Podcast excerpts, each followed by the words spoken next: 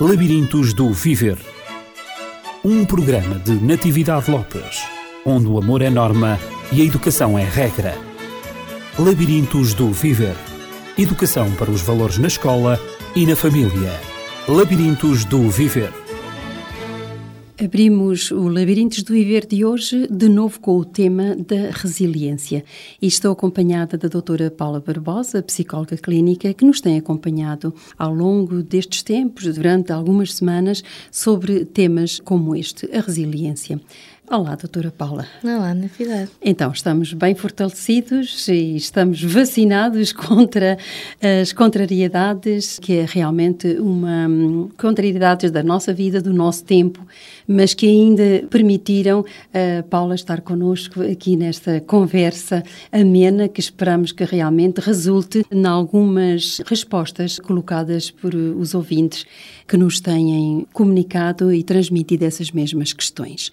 Assim, eu gostaria de começar o programa de hoje lendo um trecho de Paulo Freire, que é realmente uma pessoa que muito tem falado sobre a educação, um grande pedagogo, um grande psicólogo também, e ele fala, ele define a resiliência e fala sobretudo do desenvolvimento desta capacidade tão necessária nos dias de hoje, e então Paulo Freire afirma o seguinte: o desenvolvimento de estruturas mais resilientes não deverá nunca encaminhar-se no sentido do pensamento, mas da abertura ao outro, reforçando assim os laços, as relações interpessoais em plataformas autênticas, verdadeiras, mais justas, em que a liberdade, a responsabilidade, a confiança, o respeito, a solidariedade, a tolerância não sejam palavras vãs. E ele continua afirmando: para isso, não podemos continuar a alicerçar a convivialidade entre as pessoas no medo, na desconfiança, na injustiça, na traição, na exploração, na exclusão, no desespero, procurando depois a segurança com mais polícia, elevando os muros, reforçando e sofisticando as fechaduras. Mas como desenvolver esta qualidade nas pessoas e nas sociedades? Esta é a questão que ele deixa pendente. Este desenvolvimento passa-se através da mobilização e ativação das capacidades do sujeito de ser, de estar, de ter, de poder e de querer.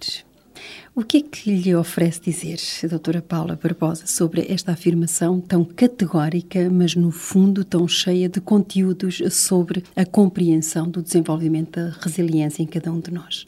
Sim, eh, este autor está aqui a abordar essencialmente aquilo que nós todos temos que pensar em termos de educar alguém no sentido resiliente e a forma como isso não tem efeito só na pessoa em si, mas também, digamos, em todos nós, na medida em que se vai repercutir na sociedade que temos, na forma em que, de uma maneira geral, nos relacionamos uns com os outros. O que significa que vale a pena apostar na educação para a resiliência, aquela capacidade que nos fortalece fortalece, não é, o nosso psíquico para resistirmos às adversidades. Sem dúvida.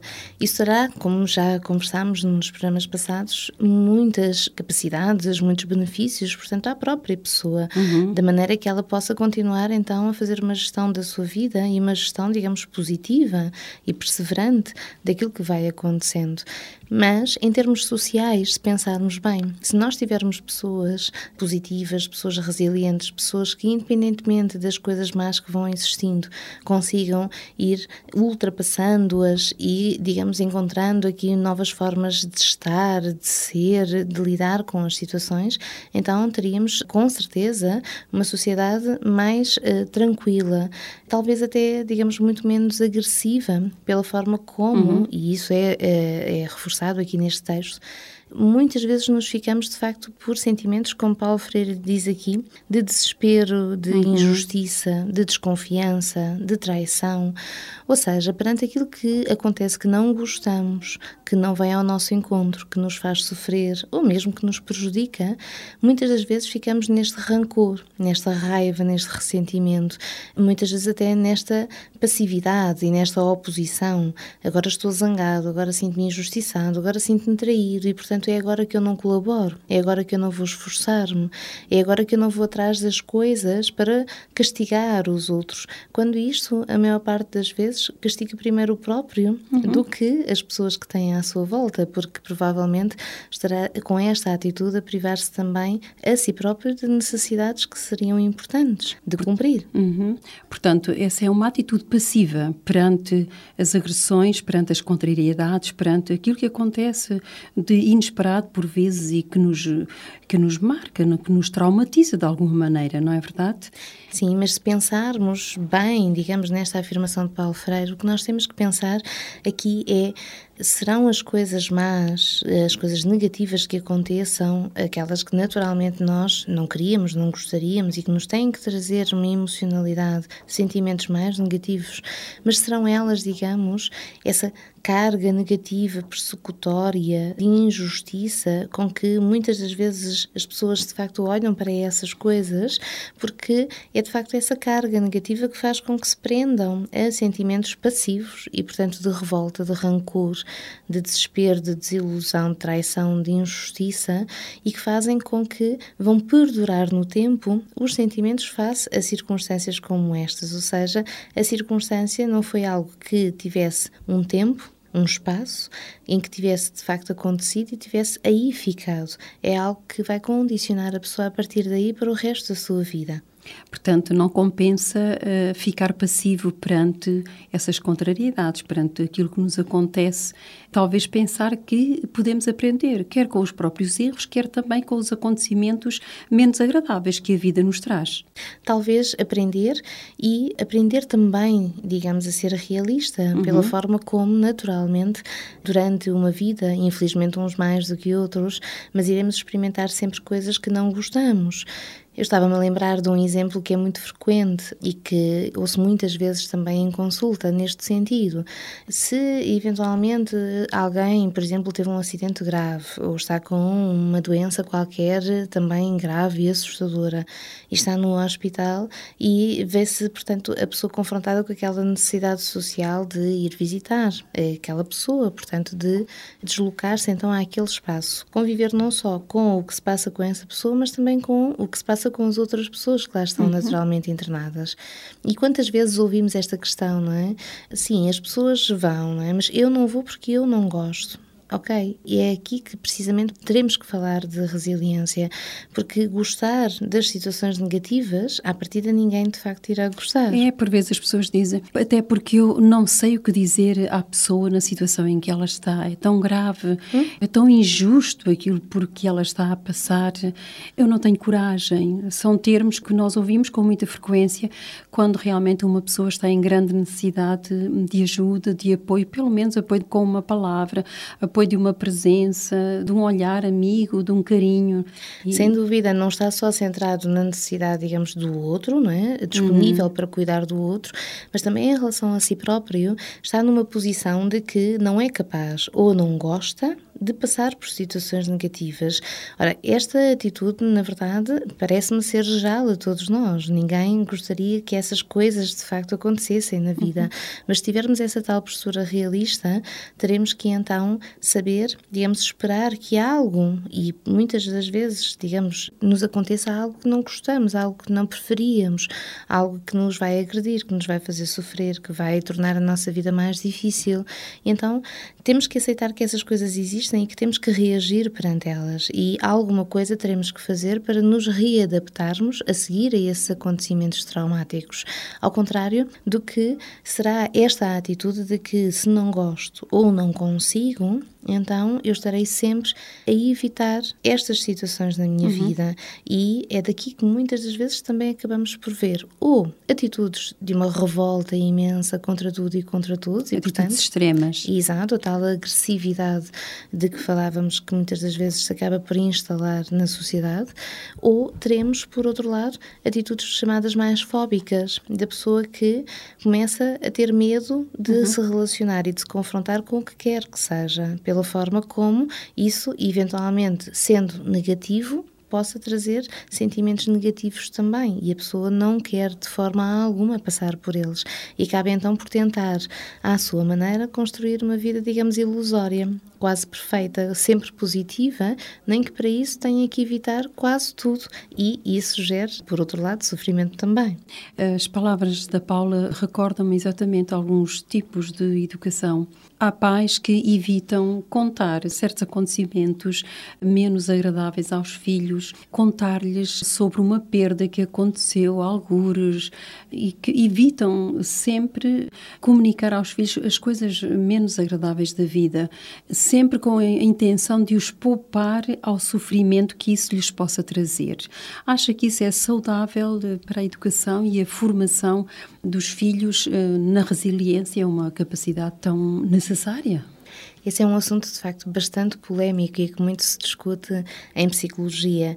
Devemos ou não devemos deixar as crianças a perceber-se da realidade e daquilo que a realidade, digamos, implica, ou seja, de todas as coisas traumáticas e violentas que também existem em torno da criança, ou protegê-la, dando-lhe, digamos, essa ideia de um mundo perfeito, de um mundo fantasiado, onde só o bom acontece. Devemos sim fazer a criança, portanto, crescer e crescer, digamos, ao seu ritmo. Não é com isto que devemos, numa criança muito pequenina, que ainda não espontaneamente suscitou curiosidade em termos de algumas coisas, uhum. então chegar e, portanto, falar e, não é, uh, sistematicamente de traumas, colocá-la em frente à televisão a ver as notícias, portanto, Obviamente. ou seja, isso será algo que somos nós que estamos a decidir e a tomar então a iniciativa para a confrontar. Não não surgiu, portanto, do interesse, da curiosidade dela. Agora, se isso for acontecendo, ou se as circunstâncias eventualmente assim o tenham que permitir ou até forçar, então, sim, numa linguagem e numa forma ajustada à capacidade de pensar da criança e até à capacidade, digamos, de ir sentindo as coisas, ajudá-la a tomar algum contacto. Porque se pensarmos bem, em muitas sociedades, e até se pensarmos em sociedades mais primitivas, o conceito, por exemplo, de lidar com coisas traumáticas como a morte é algo que acaba por ser natural. E uhum. quantas vezes vemos na nossa sociedade pessoas que já têm, por exemplo, 20 e tal anos, 30 e tal anos, nunca contactaram com a morte de ninguém porque nunca lhes faleceu um familiar, um amigo, ninguém mais próximo. E muitas vezes, quando isso então acontece por volta dessas idades, acabam por entrar em estados de desorganização profundos pela maneira como viviam quase com uma espécie de consciência de que a morte não existia e, portanto, a eles nunca iria chegar. E mesmo na morte, se pudermos falar neste sentido, uh, os rituais, o, o velório, o que quer que aconteça em torno de um acontecimento traumático como este ou como outros, se pensarmos bem, é sempre algo que nos ajuda, então, a passar por todas as fases que necessitamos de passar para gerir esse acontecimento e, então, sermos resilientes e ultrapassá-lo. Tudo aquilo que faça com que a pessoa entre em contacto com ou que dê, digamos, uma perspectiva fantasiada da vida, vai sempre deixar nela lacunas emocionais e afetivas muito profundas, porque esses sentimentos, que lá estarão sem dúvida, irão sempre, à partida, digamos, ficar ali a causar ou construir uma depressão qualquer pela forma como não foram pensados. Uhum. Eu queria só acrescentar esta questão. Numa formação há poucos dias, estávamos a debater precisamente esta questão do luto, falar à criança sobre a morte de alguém, morreu um familiar, levar a criança ou dizer claramente o que aconteceu, não, o que fazer. E às tantas lembrei-me de perguntar: todos vocês são casados, todos vocês têm filhos, crianças mais pequenas. Então, o que será se eventualmente, não é, para quem defende que assim não deverá ser, ou seja, que a criança não poderá saber porque é muito pequenina, se um de vocês fosse o que tivesse de facto falecido? Como é que iriam falar à criança em relação, uhum. ou seja, gerir a situação em casa, quando um dos pais de repente tinha desaparecido à criança. Portanto, não podemos contar que a vida não nos traga situações perante as quais teremos que ser resilientes, porque elas poderão espreitar a qualquer momento e a qualquer pessoa. E mesmo as crianças terão que ir tomando gradualmente, preferencialmente, claro, mas se não nestas circunstâncias, terão que encontrar uma forma e ser ajudadas a encarar a realidade, não a fugir dela ou a tentar negá-la, por exemplo. Há pais que procuram utilizar eh, a perda de animais eh, e passam por aí eh, quando um brinquedo, inclusivamente, fica estragado e não, não pode ser reparado. Portanto, perdeu-se o brinquedo e é uma perda, é natural, pode acontecer. Assim como também se perdeu um animal ou se perdeu uma flor que, depois de algum tempo de estar eh, belamente florida, não é? Lá na varanda ou no jardim, de repente ela fenece e, e vê-se uh, também a deterioração da própria flor tão bonita dias antes e depois fica em circunstâncias não muito, muito belas à vista. E começam por aí para depois chegar aos seres humanos. E a criança vai, eh, passo a passo, vai compreendendo a realidade da morte, a realidade das perdas, a realidade de que nada é eterno neste mundo, não é? Tudo se transforma. E que o conceito, de facto, que isso seja dado, essa ajuda que isso seja dada, seja, como Paulo Freire estava a dizer nesta situação, que seja, digamos, o de integrar a realidade com aquilo que a realidade tem Exatamente. e ajudar a pensar e a sentir para que, de facto, isso fique arrumado, digamos, dentro de si. Uhum. Não fomentar na criança aquilo que serão os sentimentos, por exemplo, de raiva, de revolta, de injustiça, ou até mesmo o dito conceito do azar que tenha acontecido àquelas pessoas em, digamos, detrimento das outras que vivem vidas aparentemente perfeitas, porque de facto ninguém terá essa vida perfeita. Isso será uma concepção distorcida de que a sorte acontece a uns e o azar aos outros. Talvez por isso o povo português é tão sente-se tão vítima, não?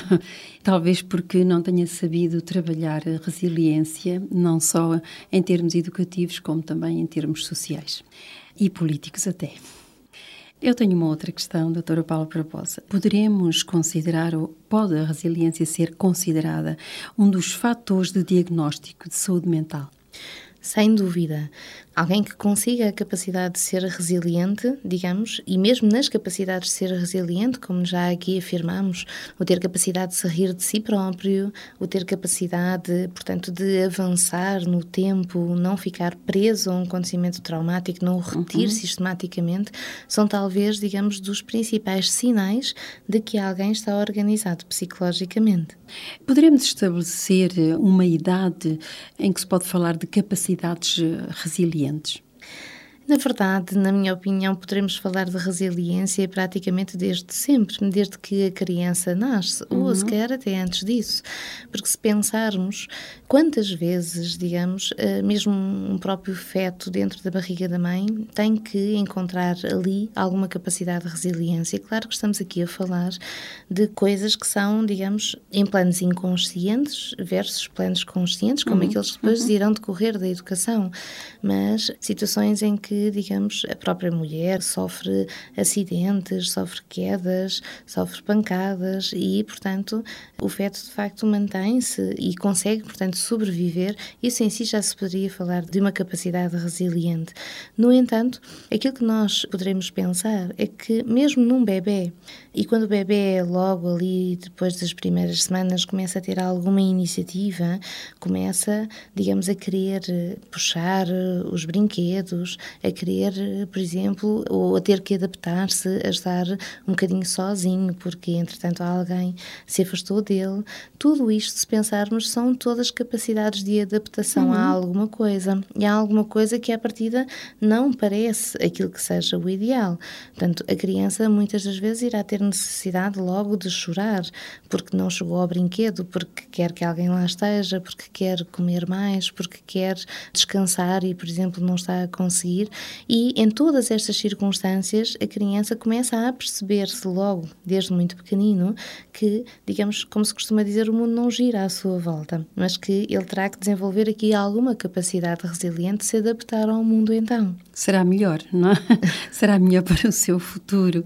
Podemos então concluir que ser resiliente passa exclusivamente, eu digo exclusivamente, marco bem a palavra, por conseguir pensar as coisas de, de forma lógica de forma alguma. Portanto, e Mas há é... pessoas que pensam que basta pensar positivo, não é? E resolvem-se todas as coisas. Uhum.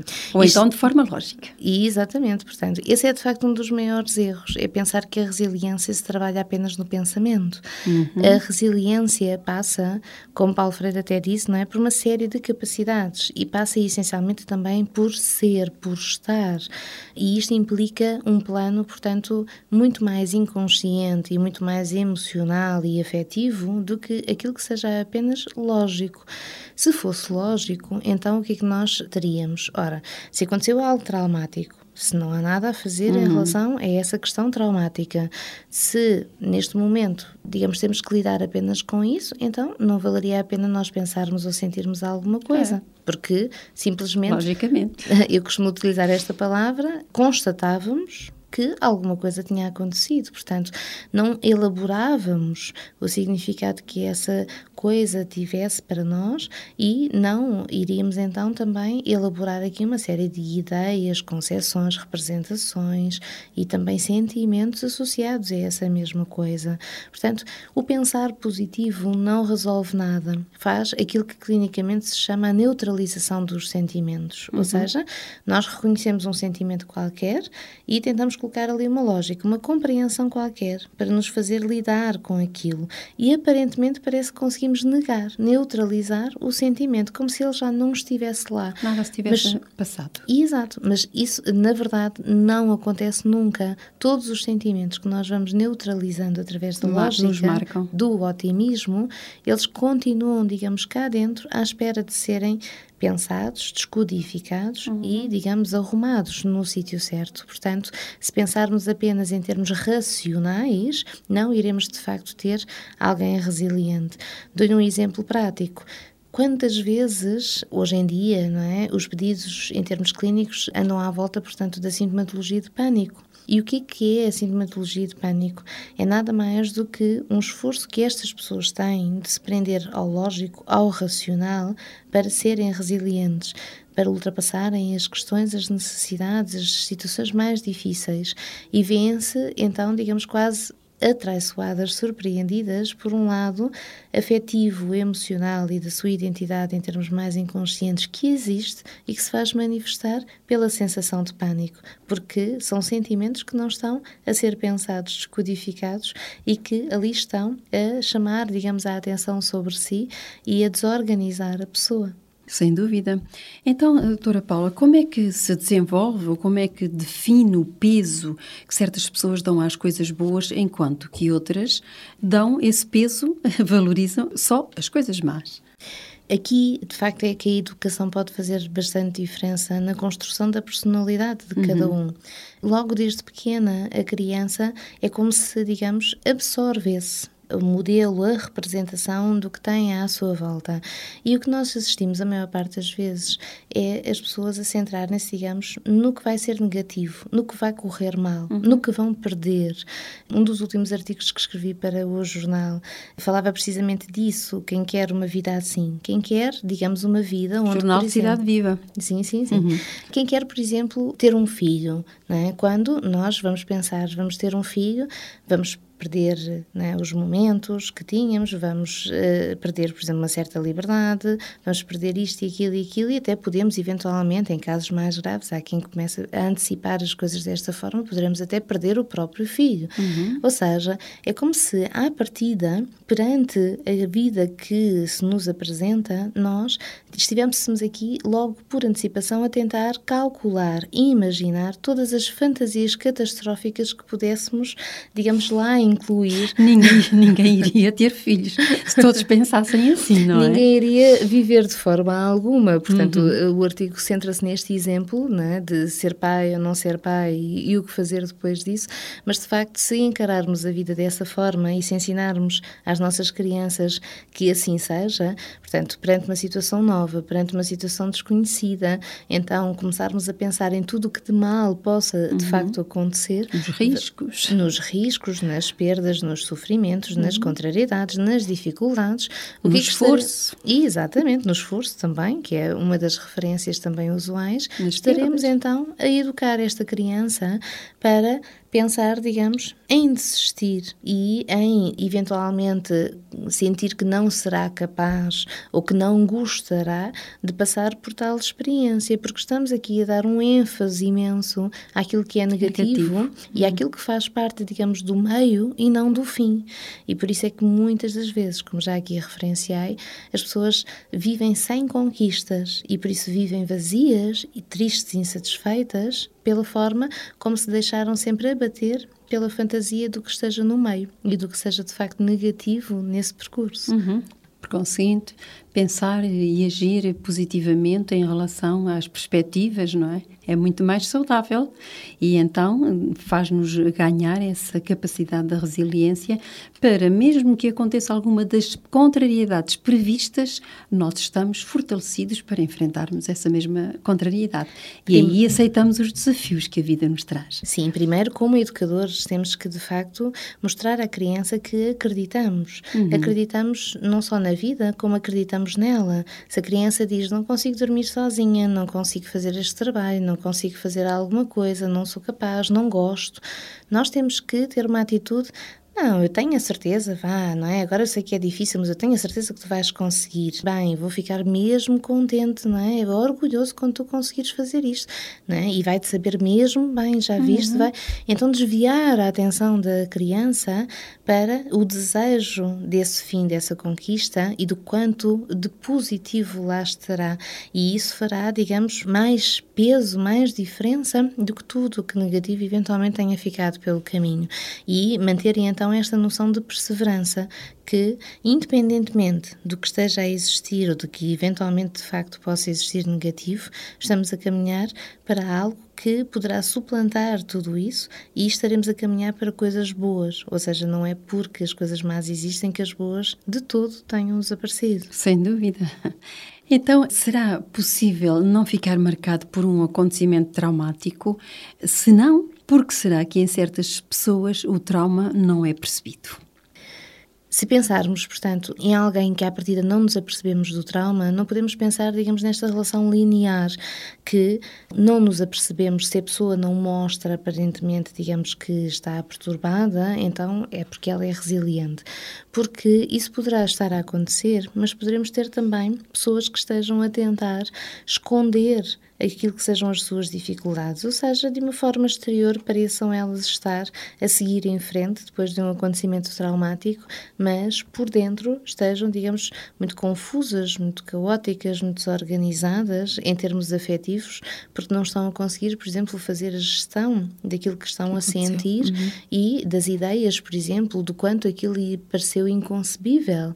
E isso estará com certeza a construir, digamos, uma depressão que se poderá então manifestar mais tarde. Portanto, o que nós poderíamos observar na pessoa resiliente depois do trauma não é não nos apercebermos do trauma, antes pelo contrário, é percebermos que o trauma existiu, que a pessoa consegue falar dele quando assim se justifique de uma uhum. forma natural e que continuemos a ver nela essa, digamos, expectativa positiva perante a vida, ou seja, ser capaz de continuar a vislumbrar algo de positivo depois de algo de negativo, mesmo que muito negativo, tenha acontecido. Sim, e sempre pensar que ela não é a única a quem acontecem coisas daquele tipo, não é? Porque, uhum. no fundo, o sofrimento faz parte da existência humana, faz parte da vida humana, e uns de uma maneira, outros de outra, mas todos passamos por alguma forma de sofrimento. Eu tenho uma última questão, e esta nós prometemos aos nossos ouvintes na semana passada que é a questão que se prende com doenças graves, pessoas que passam por doenças graves ou que vivem doenças incapacitantes ou que se encontram na fase terminal de uma doença. O que é que pode ser considerado saudável na gestão destes acontecimentos?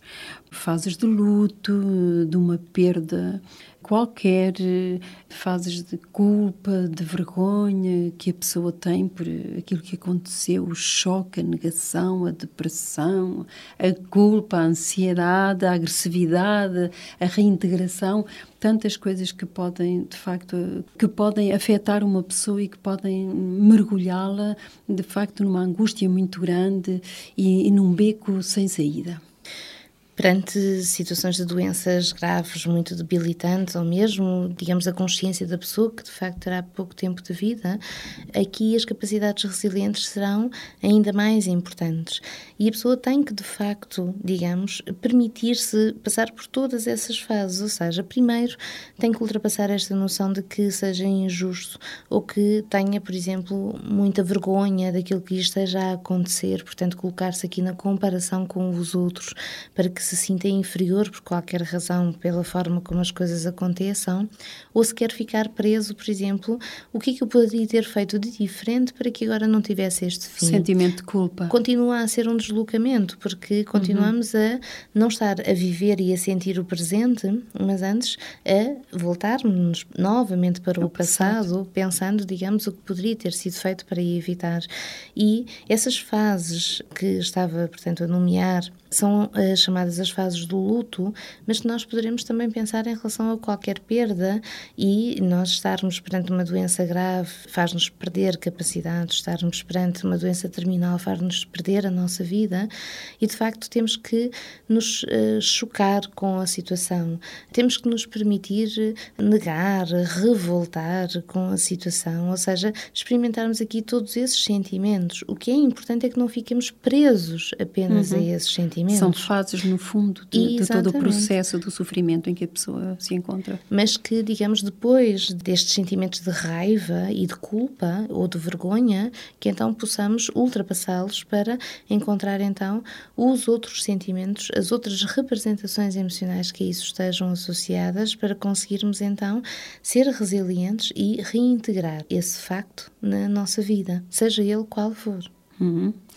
Muito obrigada, doutora Paula. Temos que ficar por aqui porque uh, o nosso tempo atingiu o seu limite, mas prometemos continuar na próxima semana e vamos tratar precisamente da educação para a resiliência. Já falámos um pouquinho, mas penso que talvez seja melhor aprofundarmos alguns conceitos, algumas situações que poderão ajudar o nosso auditório a fazer uma educação para a resiliência porque vale a pena. Então, vamos dar os contactos do Dialógicos, que é o Centro de Psicologia e Formação dirigido pela doutora Paula Barbosa. Poderão contactar-nos através do 93 84511944 ou do e-mail dialógicos.lda.dialógicos.pt. Da nossa parte, também já conhece os nossos contactos, pode fazê-lo através do nosso telefone, o 219 106 310. Então, ficamos por aqui, despedimos com muita amizade e até à próxima semana. Labirintos do Viver um programa de Natividade Lopes, onde o amor é norma e a educação é regra. Labirintos do Viver Educação para os valores na escola e na família. Labirintos do Viver